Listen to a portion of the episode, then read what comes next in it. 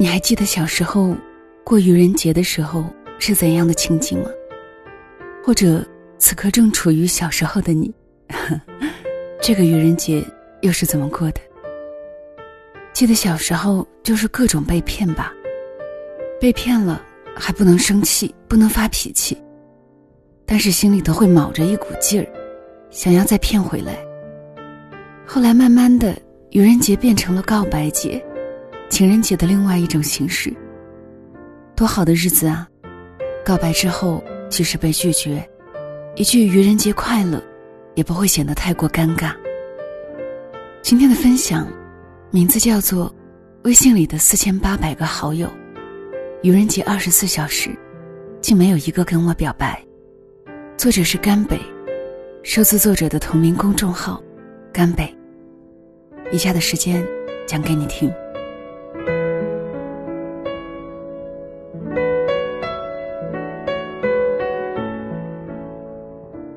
怎样？刚刚过去的愚人节，有人骗你吗？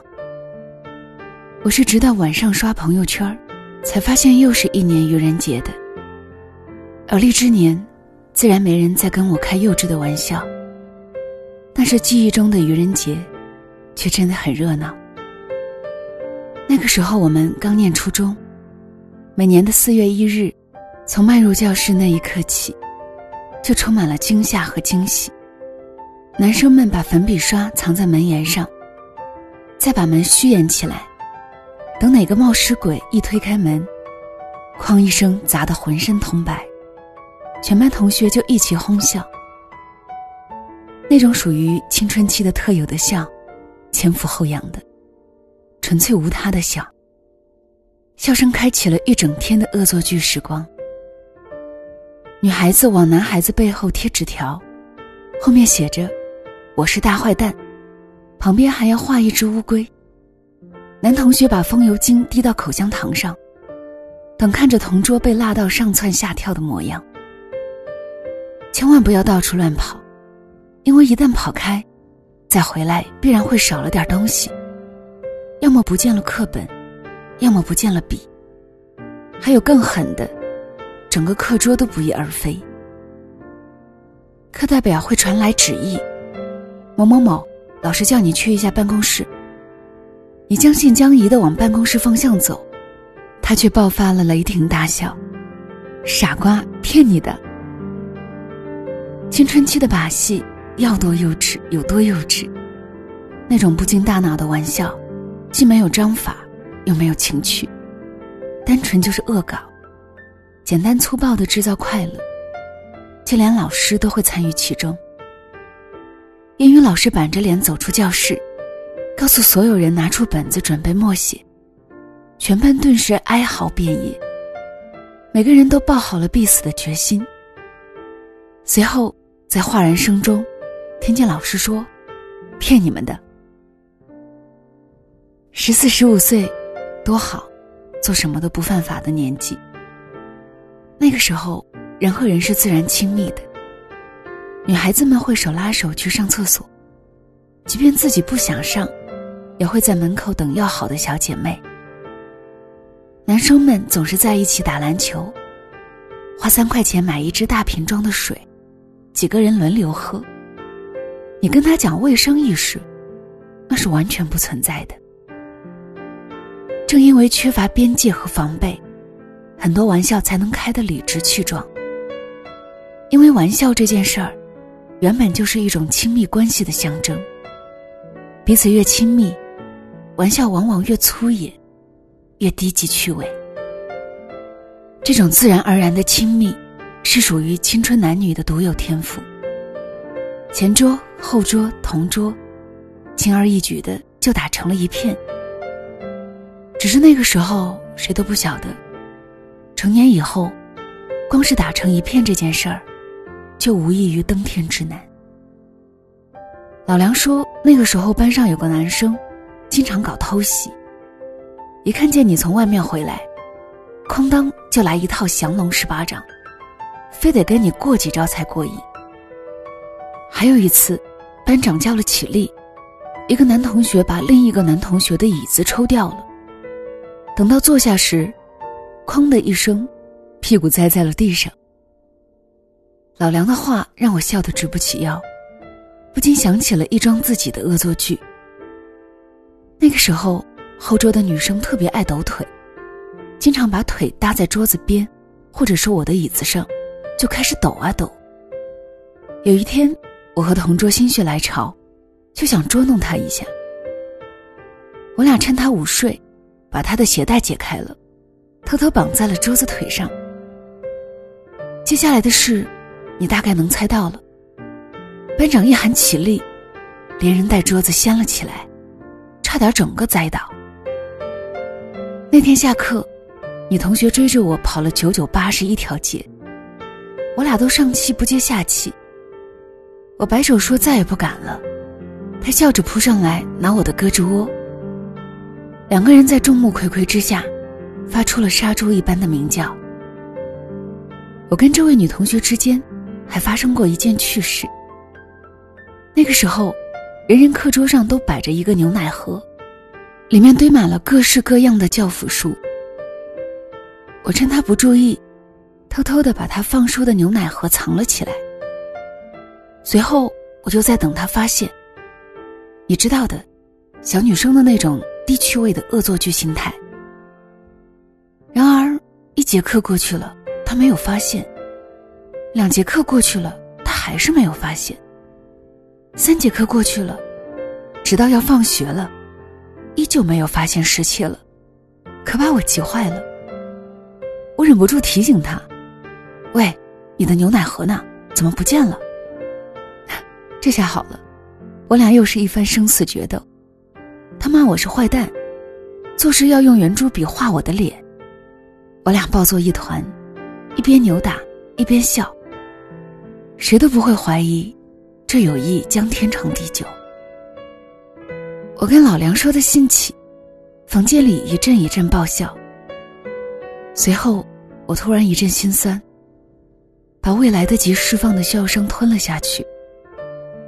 那个女同学，如今过得并不太好。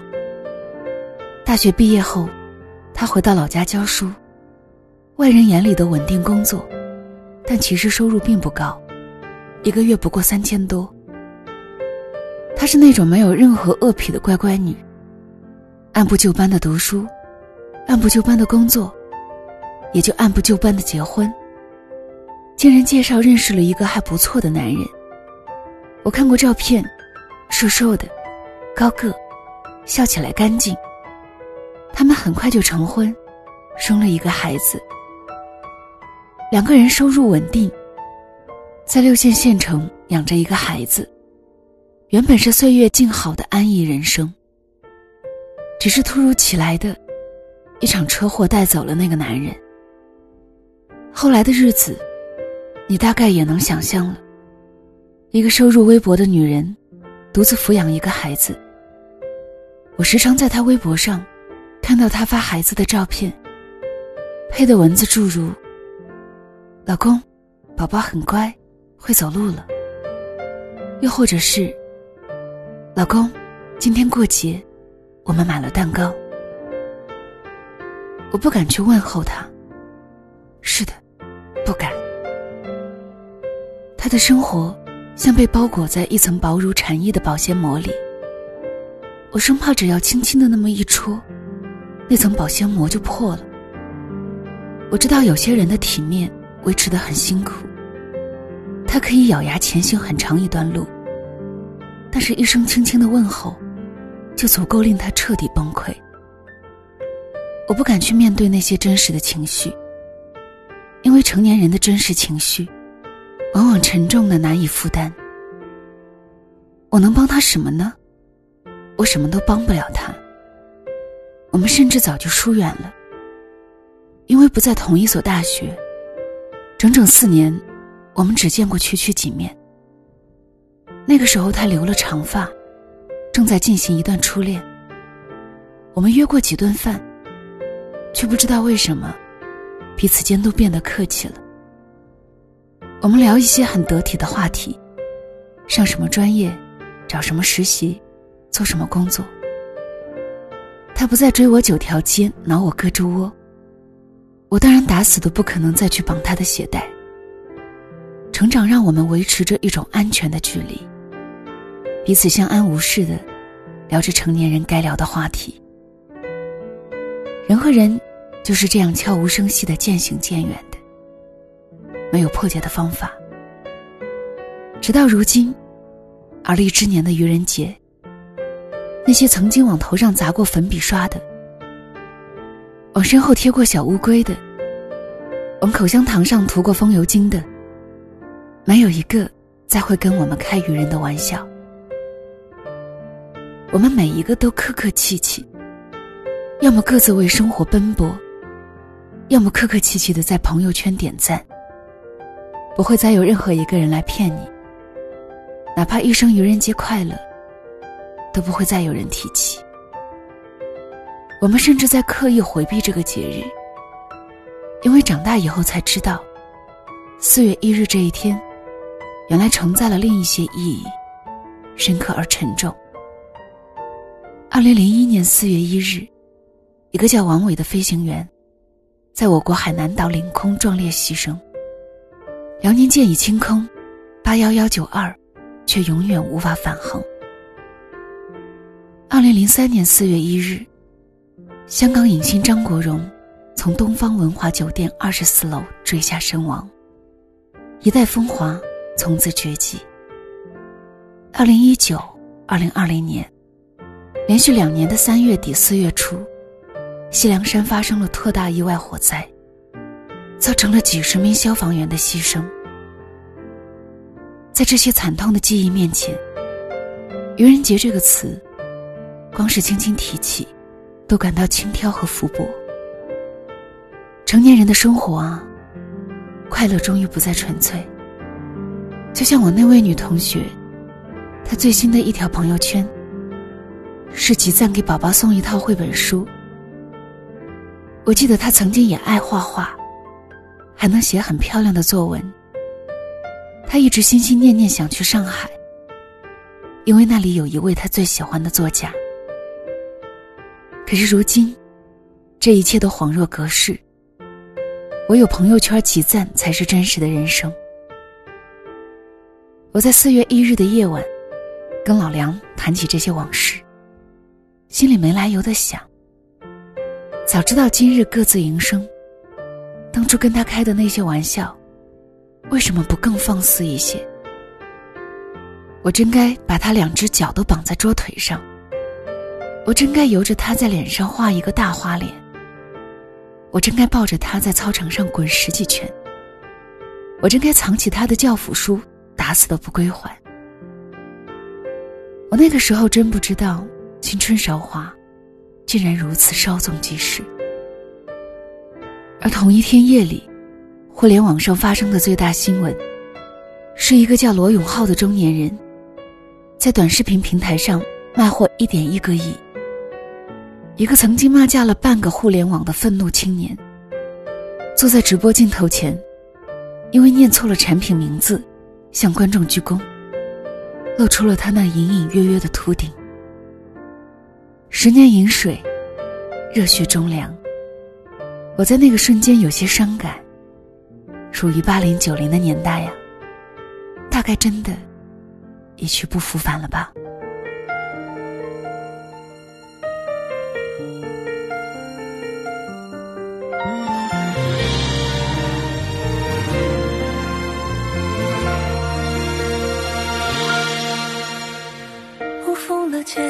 起了几缕真爱，油脂也打了几个太，轻柔的白。你未曾留意，以为曾知他们存在。那些都是面容丑陋的妖。这里是两个人一些事，谢谢你的到来，我是小溪，春晓的晓，希望的希。今天的两个人一些事，没有爱情。却也是关于一个时代的情愫吧。不知道为什么，在这个年纪，慢慢的，你开始变得悲天悯地，开始关注人间苍凉。那个傻傻笑着的、无拘无束的孩童时期，已经一去不复返了。手机屏幕在过去两天里的黑白画面，也在提醒着我们：我们的快乐不再是愚人节的一个玩笑那么简单。愿这个春暖花开之后，我们的身边都不会再有悲痛的哭声，我们的祖国也会在灾难之后愈加的强大。晚安。